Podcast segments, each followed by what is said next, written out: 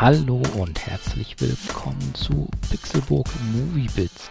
Ich bin Sepp und ich komme gerade aus dem Kino. Da das Ganze aber kein äh, ganz normaler Kinobesuch war, dachte ich mir, schiebe ich zur Erklärung eine Sonderfolge ein. Denn ich komme gerade vom ersten Tag der Fantasy Filmfest White Nights. Das Fantasy Filmfest ist ein bereits 1987 in Hamburg gegründetes äh, Filmfestival. Dabei werden Anfang Herbst in verschiedenen deutschen Städten über eine Woche lang äh, Genrefilme gezeigt.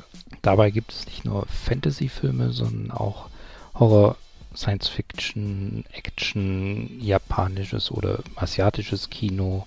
Eben quasi alles, was irgendwie ein bisschen seltsam ist und äh, dann meist auch nicht regulär in deutschen Kinos läuft. Seit 2003 gibt es den zweitägigen Frühjahrsableger Fantasy Filmfest Nights.